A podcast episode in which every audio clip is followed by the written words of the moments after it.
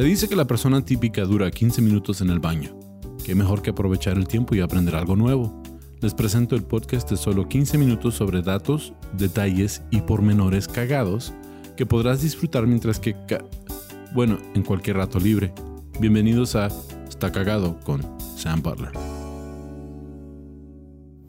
Bienvenidos a otro episodio de Está Cagado Podcast. Yo soy su anfitrión, Sam Butler. Me da mucho gusto estar aquí de nuevo con ustedes. Les tengo un episodio súper interesante.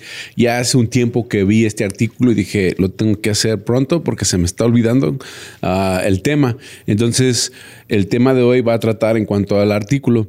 Quiero empezar dando las gracias a todos los que me escuchan por plataformas de podcast, Spotify las diversas como Cagado Podcast y a todos los cagadienses, el grupo oficial de Facebook que también apoya ah, mi canal con memes y y, artículos interesantes. Y toda la gente que me ve por YouTube, pues muchas gracias. Este, ya estamos de, regreso. Ah, saludos a Ram, producción. Ram, gracias por estar aquí. Vamos a, iniciar. Este episodio es el episodio 120, ah, tanto en inglés como en español. Ah, pero este va a ser el de español porque está cagado y el de inglés sale el próximo martes. Acuérdense, está cagado sale los viernes, y uh, The Shit en inglés, el mismo episodio sale ya los martes. Entonces, uh, si me están escuchando aquí en el día que salió el episodio, es viernes y este próximo martes sale en inglés. Este uh, tema se trata de la balsa del sexo. Wow, soy bien chido. pero pues todo empezó en 1972.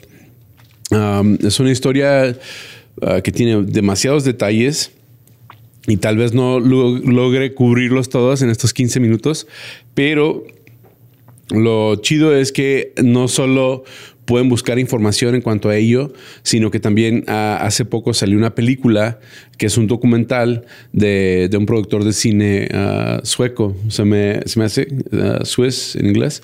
Bueno, entonces eh, él yo pienso que por eso se generan estos artículos, porque alguien saca algo, uh, una película, y se generan ya muchos artículos en cuanto a esa película. Bueno, no he visto la película, pero sí leí mucho en cuanto a ello y pues se los voy a platicar porque son muchos detalles.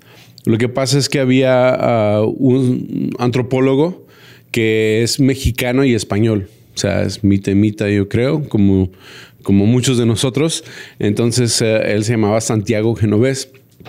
Y él era un antropólogo mexicano porque él creció en la Ciudad de México, pero vivió también en Europa, en España particularmente.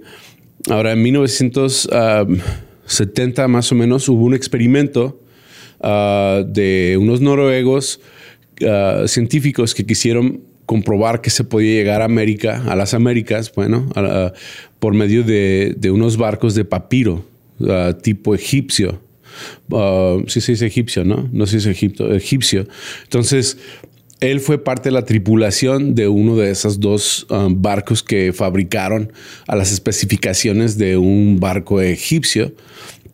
Y parte de esa tripulación, pues, no, uh, los o sea, las condiciones para poder uh, viajar, hacer ese viaje, era fabricar barcos tradicionales sin motor y ver si era posible llegar a las Américas mucho antes que Cristóbal Colón. Y pues eh, lo comprobaron que sí, porque sobrevivieron. Ahora él ahí tuvo...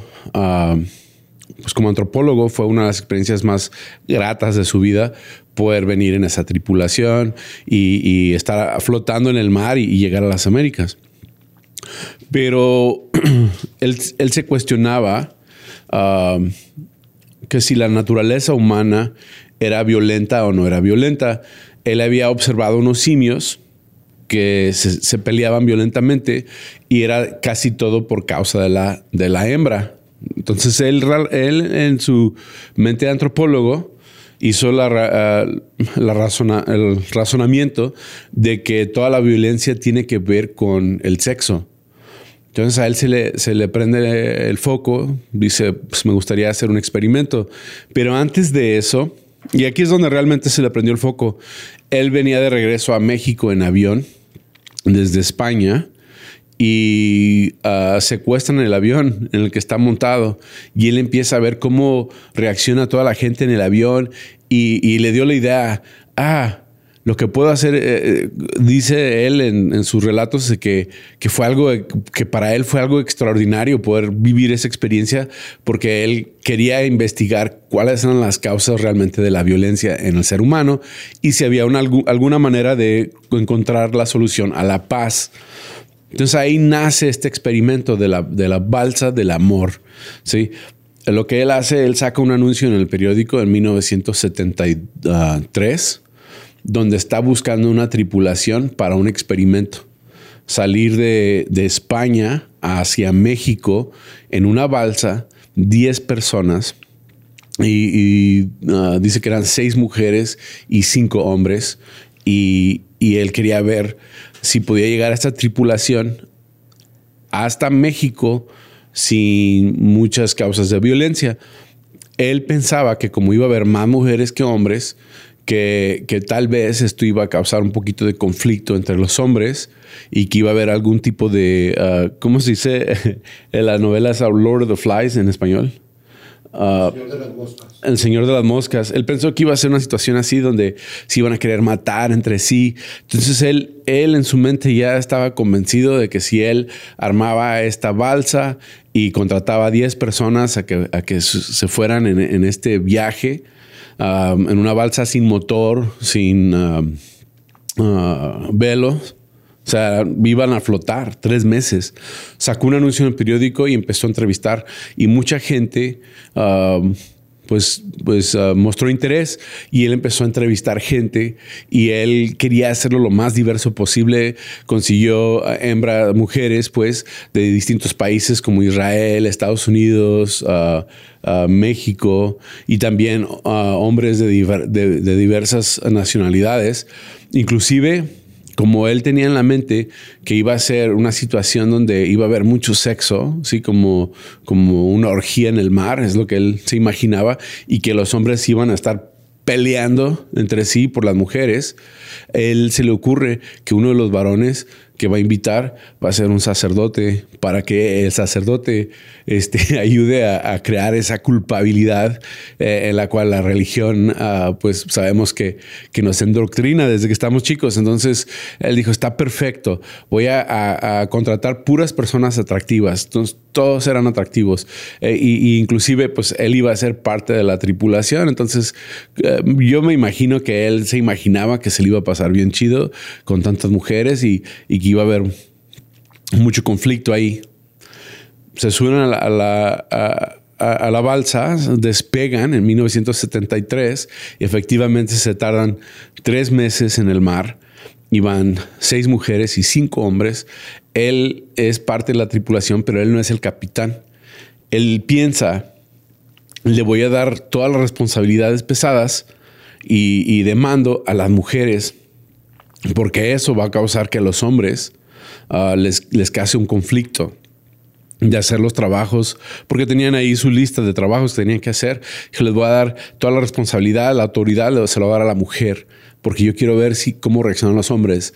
Y aparte quiero ver si pueden funcionar bien uh, uh, trabajando en, trabajos ya de, de, menos categoría, de menos importancia, según el ego de, del hombre. Entonces, él lo tiene todo perfectamente mentalizado y pensado y despegan. La capitana era una, una señora ah, sueca y ella pues ya tenía experiencia en el mar y resultó ser muy buena capitán. Y de hecho, las mujeres que tenían la responsabilidad de autoridad, eh, a su sorpresa, se coordinaron muy bien y trabajaron muy bien en conjunto. Pero lo que más lo sorprendió es que los hombres estaban dispuestos a tomar el liderazgo de las mujeres y trabajar en equipo. Y eso no, era lo que él esperaba. Entonces él empezó a, desesperarse, a, sentirse molesto, porque nada, lo que él pensó que iba a suceder sucedió. Estas personas empezaron a, todos eran responsables, todos tenían, por ejemplo, una de las mujeres era la doctora de, la tripulación, entonces ah, empezaron a trabajar todos en equipo, tanto las mujeres como los hombres. Y de hecho, él esperaba que en la noche pues estuviera ahí un, pues no, no que sea vulgar, pero un cogedero. sí, él se, imaginaba que iba a ser una fiesta, un fiesta, pero al contrario, todos eran respetuosos, todos, todos eh, este, durmieron pacíficamente en el mar, nadie estuvo. Sí, sí hubo, sí hubo. Ah, sí hubo este, situaciones donde, donde pues, se hicieron parejitas ahí, ¿no? Y sí hubo un poco de sexo, pero esta balsa literalmente tenía una cubierta solamente y, dicen que el excusado realmente era un hoyo en el, fondo de la balsa y ahí tenían que hacer a plena vista de los demás. Y, uno de los artículos que leí decía que tenían, tenían que esperar que el mar les lavara porque era algo, algo tan... Él quería llegar así a ser lo más rudo, lo más, lo más básico. Y, y no empezaron, eh, la tripulación, las personas no reaccionaron como él esperaba y eso lo empezó a molestar. ¿Cuál fue la solución? Empezó a picar, empezó, a meter cizaña entre los tripulantes. Y, y pues, como se dice en español, le salió el tiro por la culata porque el único que llegaron a odiar fue a él. Eh, eh, la tripulación se, pusieron de acuerdo, estuvieron platicando cuando él estaba ah, ah, dormido decían cómo odiamos a este, a, este vato. Ah, y en la entrevista, en la película, se dice que algunos de los tripulantes que, que, todavía viven fueron entrevistados para este, para este documental y que todos decían que ya estaban hartos de él porque él constantemente quería estar picándole uno al otro y que con eso ah, ellos ya lo llegaron a odiar tanto que hasta estaban pensando que si lo echaban al mar o, si la doctora le inyectaba algo para que se, para que se muriera un ataque al corazón, pero, pero ya estaban hartos. La única violencia que, que existió fue por causa de él, porque ellos no tenían idea de que este era, de que este era un experimento para causarlos a pelear. Ellos pensaron que el experimento era flotar de España a Cozumel y tratar de sobrevivir. Pues escogió una temporada, eh, la temporada de huracanes, que es como de agosto, ¿sí? Y, les pegaron varias tormentas fuertes llegando ya a México. Uh, sí se puso un poco peligroso el viaje, pero ellos no sabían que esa era el, pues la, la, maña de este señor. Él realmente quería uh, ver uh, que, que, todo se desarmara.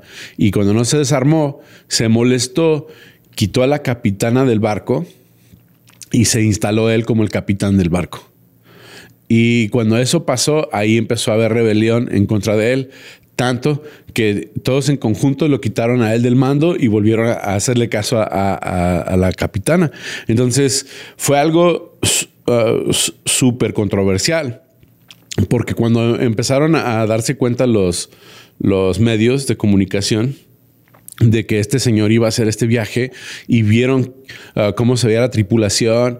Eh, eh, ellos le denominaron la barca del sexo, o sea, que, iba a ser como un Big Brother, pero en 1973 tienen, tienen muchos archivos de video y todo, porque también tenía camarógrafos y todo que había contratado. Él buscó gente que tenía diferentes habilidades para andar en, en ese viaje no funcionó, pero cuando llegan los tripulantes a, México y se dan cuenta que en los medios los habían denominado la barca del sexo y, la orgía en el mar y muchas diferentes cosas, se molestaron porque todos sentían que eran ah, científicos o, que están haciendo un experimento científico y, y no, no tanto algo sexual.